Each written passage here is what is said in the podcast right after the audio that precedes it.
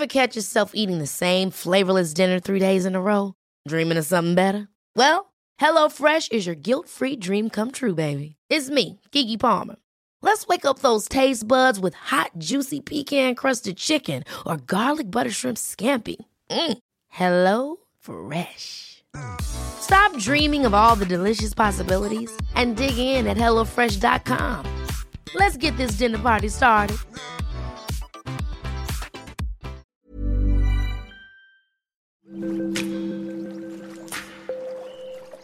Aderezo presenta Qué sabroso con Gerardo León.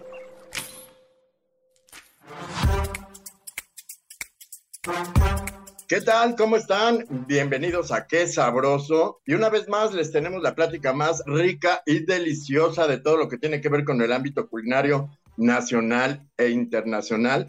Y la verdad, hoy se nos va a hacer agua la boca, definitivamente, sobre todo para los que son fans de los postres. Está con nosotros un chef de Le Gordon Bleu que es realmente un experto en trufas de chocolate y créanme, Vivimos una experiencia muy interesante porque además de conocer el nuevo programa que presentó Le Cordon Bleu para el 2023, esta institución que pues bueno tiene un gran reconocimiento a nivel mundial, pues nos deleitaron con unas trufas que yo le quise dar seguimiento y por eso está Omar Morales con nosotros. Bienvenido Omar. Hola, ¿qué tal Gerardo? Muchas gracias y te agradezco la invitación. No, al contrario, muchas gracias a ti por colaborar con nosotros. Y bueno, Omar, cuéntanos un poquito de ti, de tu trayectoria, cómo llegas a Le Cordon Bleu y luego hablamos pues del tema más es delicioso que pues son las trufas rellenas con las que nos sorprendiste, Omar.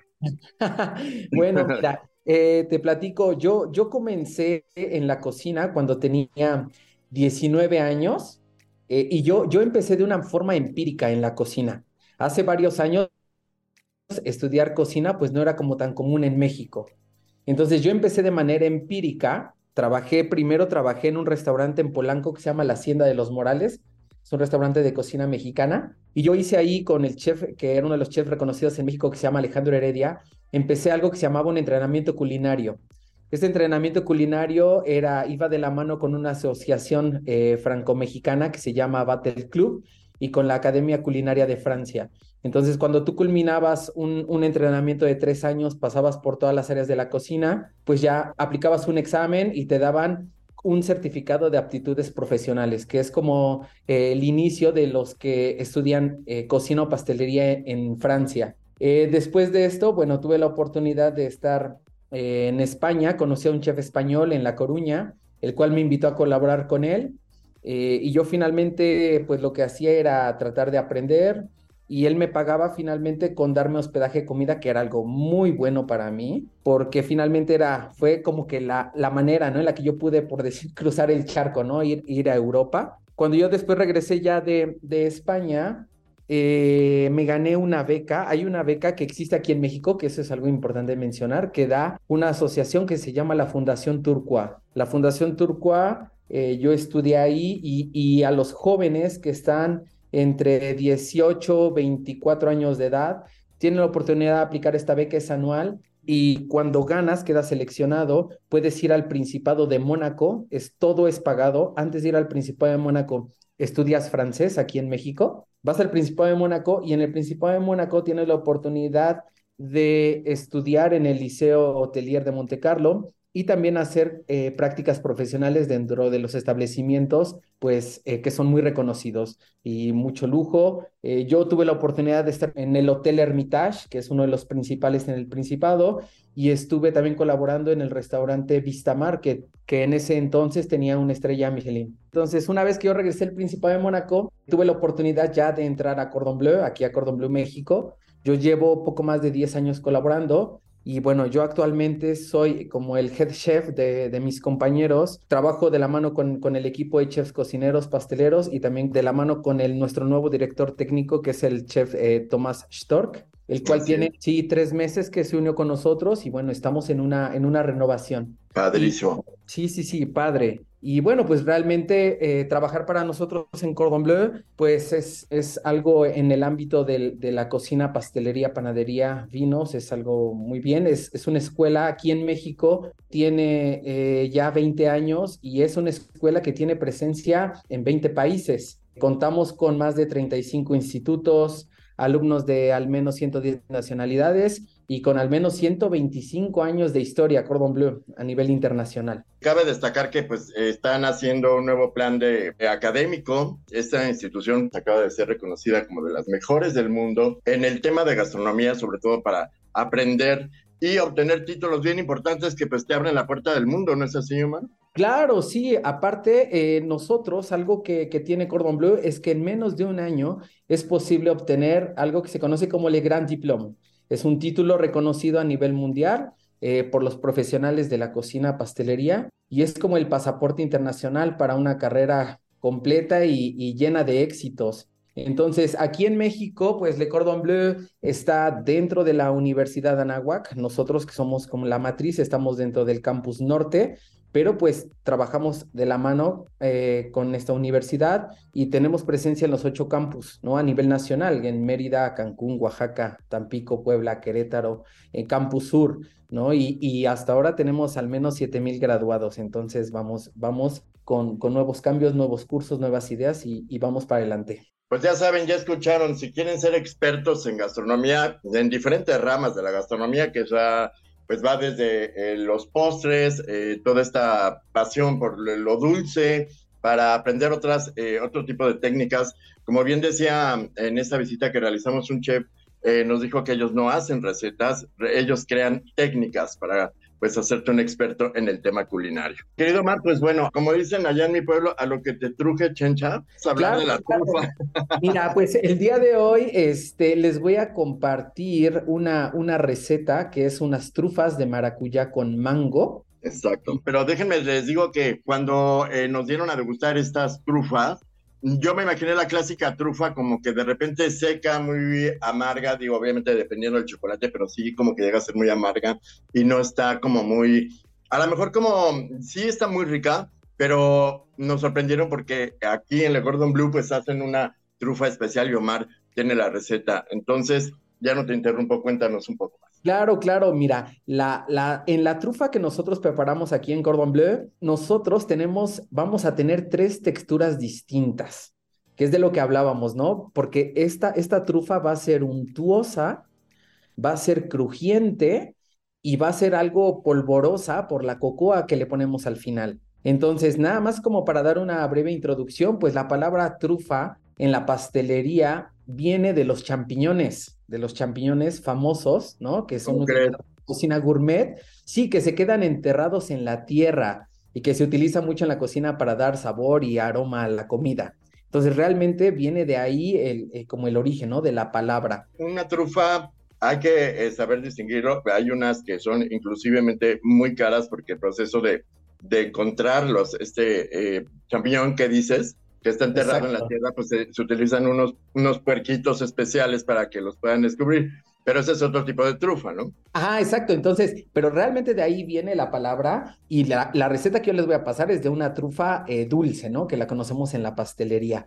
Entonces, esta, esta trufa está hecha con una ganache que está cubierta de chocolate y como dije empanizada en la cocoa. Y bueno, finalmente la palabra ganache se refiere pues a una mezcla de chocolate con, con crema. Generalmente ponemos mismas cantidades de cada uno y realmente lo que va a causar la crema es que la va a suavizar y le va a dar esa untuosidad al producto, el cual eh, va a hacer que mi trufa no sea seca, ¿no? Lo que comentábamos. Entonces, nosotros para esta receta vamos a utilizar 65 gramos de pulpa de mango y 65 gramos de pulpa de maracuyá. ¿Sale? Estas pulpas son eh, naturales y se les puede añadir pues el 10% de azúcar si nosotros queremos, que finalmente también el azúcar me va a ayudar a estabilizar, ya que no se sepa con el chocolate. Eh, también vamos a utilizar para nuestra receta 65 gramos de crema. Eh, la crema que utilizamos nosotros es con un porcentaje de aproximadamente 30% de materia grasa, que es como crema tipo para batir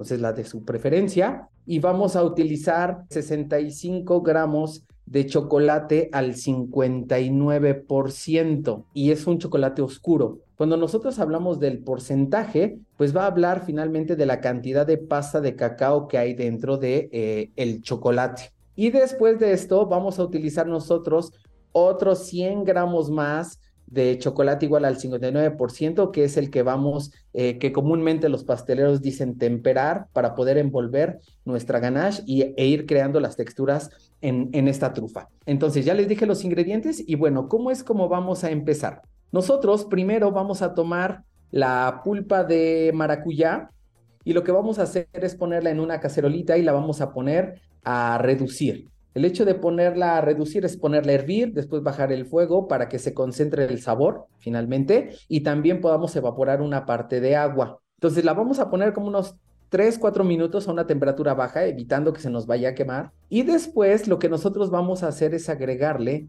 la pulpa de mango. Entonces vamos a hacer una mezcla de ambas pulpas y aquí la intención es que cuando yo ponga ambas pulpas y vea el fondo de mi cacerola que se queda como una pequeña película que ya está espesando, es el momento de retirarla y enfriarla, ¿sale? Entonces, cuando yo ya tengo estas pulpas, después lo que vamos a hacer es empezar con la ganache. Para esto tenemos los 65 gramos de, chocolate y los 65 eh, mililitros de crema. Entonces, lo que nosotros vamos a hacer es fundir nuestro chocolate a baño María. Cuando nosotros hablamos de fundir el chocolate a baño María, hacemos referencia a que vamos a poner una cacerola, agua, la vamos a poner a hervir y encima de esa cacerola vamos a poner un bowl o un contenedor con el chocolate para que con el calor, el vapor finalmente se empiece a derretir. Ahora, cuando nosotros trabajamos con chocolate, es importante que nosotros evitemos que sobrepase una temperatura de 60 grados, porque si no, el chocolate comúnmente se le dice que se empieza a quemar. Entonces, si el chocolate se me empieza a quemar, va a empezar a tener sabores y olores distintos, aromas diferentes. Entonces, yo una recomendación que les daría es poner a hervir el agua, retirarla del fuego y con ese mismo vapor que se empiece a fundir nuestro chocolate. Si yo también lo quiero fundir un poco más rápido, pues el chocolate lo puedo picar antes de ponerlo en el bowl. Entonces, ya cuando mi chocolate está totalmente derretido, lo que voy a hacer es calentar la crema. Vamos a calentarla y una vez que está caliente, vamos nosotros a reservar. Entonces, ya mi chocolate está derretido, ya tengo mis pulpas y ya tengo mi crema. Entonces, lo que voy a hacer es que con ayuda de una miserable, la miserable es la espátula de plástico, la que decimos que no deja nada, vamos nosotros a mezclar las pulpas en el chocolate. Entonces, la intención es ir poniendo poco a poco la pulpa como en forma de hilo e ir mezclando el chocolate con las pulpas y una vez que yo ya mezclé el chocolate con las pulpas, vamos a agregarle la crema que ya previamente estuvo caliente. Entonces, a esa mezcla que nosotros vamos a obtener, le vamos a llamar nosotros eh, ganache. Una vez que yo ya tengo esa mezcla, vamos a tomar una charola que podamos nosotros meter al refrigerador y lo que nosotros hacemos aquí es algo que se conoce como dullar el producto. Dullar el producto o la técnica de dullar es que nosotros vamos a poner la ganache dentro de una manga pastelera. Hay mangas pasteleras que son lavables y vamos a poner una duya. Si no tengo la duya, las duyas son como las boquillas que se utiliza para darles forma. Si yo no tengo una duya de un pico liso, puedo utilizar sin duya, ya no pasa nada. Vamos a poner la mezcla, ¿sale?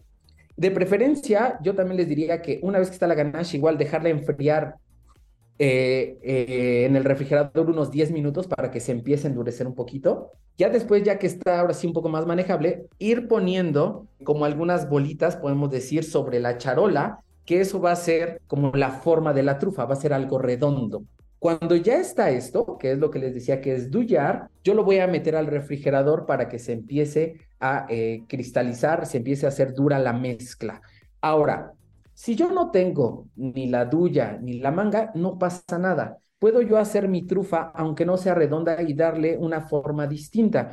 Podemos tener algún molde de silicón o algún, sí, algún molde ya sea cuadrado, redondo, verter tal cual la, la ganache, enfriarla y después desmoldarla y cortarla. Puede ser rectangular, puede ser cuadrada. El chiste es finalmente eh, que nosotros la podemos hacer de otra forma. Digo, tradicionalmente es redonda, pero si yo no tengo estos aditamentos, yo puedo hacerlo eh, así en casa.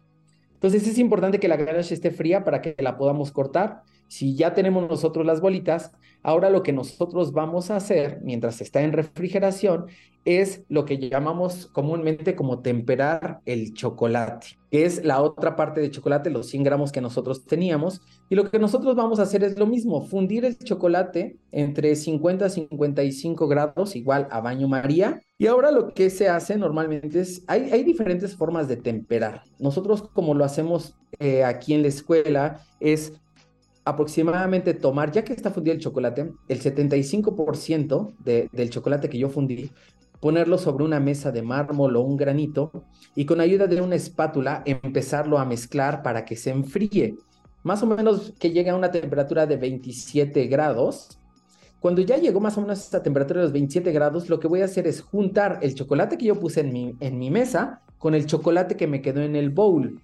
Eso me va a hacer que el chocolate llegue a una temperatura entre 30 a 32 grados, que esa es como la temperatura de, trabajo de un chocolate oscuro. Cuando yo ya tengo ese chocolate temperado, que es lo que comúnmente llamamos, ¿sale? Que se cristaliza, nosotros vamos a sacar nuestra, nuestra ganache del refrigerador, ya sea cortada, rectangular, cuadrada o las bolitas que hicimos con la manga y la duya, y las vamos a sumergir en ese chocolate que ya está temperado. Cuando yo lo sumerjo, yo les recomiendo que pueden utilizar guantes de látex para retirarlas y las vamos a pasar inmediatamente al polvo de cocoa. Polvo de cocoa vamos nosotros a utilizar 100 eh, gramos para ponerlas ahí y que después nosotros las empecemos a envolver con esa mezcla, ese polvo, y después vamos a pasar una por una, una por una, y ya que pasamos todas, lo que podemos hacer es tomar un colador, ponerlas dentro y empezarlas a agitar un poquito para quitar el exceso. Y una vez que está, ya nosotros podemos reservar en refrigeración durante un par de horas o podemos dejarlas algunos días y ya después las podemos consumir. ¿Cómo ves, Gerardo? Bueno, impresionante, es toda una cátedra, es un arte hacer unas trufas y obviamente pues tú lo conoces muy bien, mi querido Mar. Sí, sí, sí, mira, aquí algo que, que nosotros tenemos es que compartimos eh, conocimiento entre los compañeros, tenemos eh, compañeros que son de otras nacionalidades aquí dentro de la escuela y finalmente el trabajo en equipo hace que compartamos conocimiento y que entre cocineros, pasteleros nos ayudemos. Entre pasteleros te veas, vas a ser muy feliz. Yo creo que, que, la verdad es que eh, muchas veces no nos atrevemos a, a, innovar y en este caso pues vamos a hacer una trufa muy diferente y pues con todo el sabor dulce que necesitamos, sin exceso, como dices, todas las medidas perfectas para, para controlar el sabor, que obviamente eh, también eh, resulta interesante saber con qué lo, maridamos. Como les comentaba, eh, nosotros vivimos una experiencia donde hasta podríamos combinarla con vino blanco. ¿qué, ¿qué, sugieres en este caso? Además de un chocolate caliente, un, un rico café, ¿no? Claro, sí, también puede ser con algún vino tinto, ¿eh? Podríamos hacerlo. Ok, hay, una, hay un vino que tú recomiendas en este caso, de acuerdo a la acidez, para combinar con postres. Pues es que mira, aquí vinos, vinos también ya tenemos nosotros muchos en las regiones, aquí en, México, ¿no? Hay gente que le gusta mucho los vinos europeos, pero también los vinos mexicanos, ¿no? Puede ser de Baja California, de Querétaro, que tú puedes elegir cualquiera de estos y son muy buenos para, para poder tener una buena experiencia. A mí, en mi, para no decir tantas las marcas, digo, no sé, a mí me gustan mucho los de Baja California.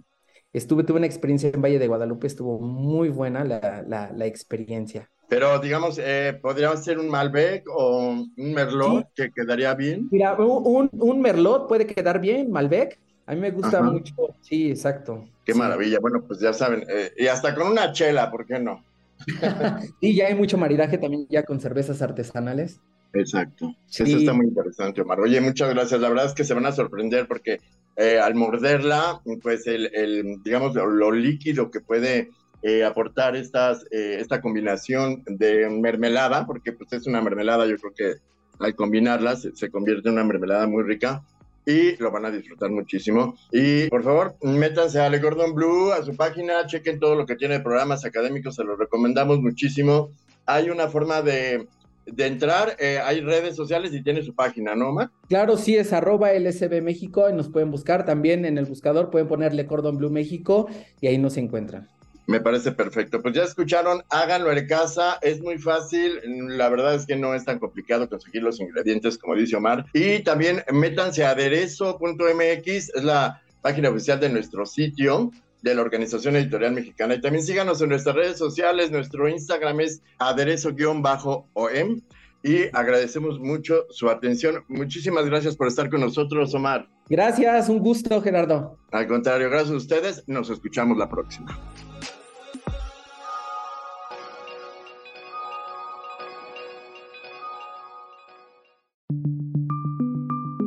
Esta es una producción de la Organización Editorial Mexicana.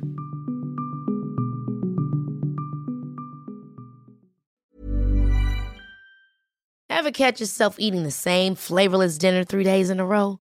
Dreaming of something better? Well, HelloFresh is your guilt-free dream come true, baby. It's me, Kiki Palmer. Let's wake up those taste buds with hot, juicy pecan-crusted chicken or garlic butter shrimp scampi. Mm. Hello Fresh. Stop dreaming of all the delicious possibilities and dig in at HelloFresh.com. Let's get this dinner party started.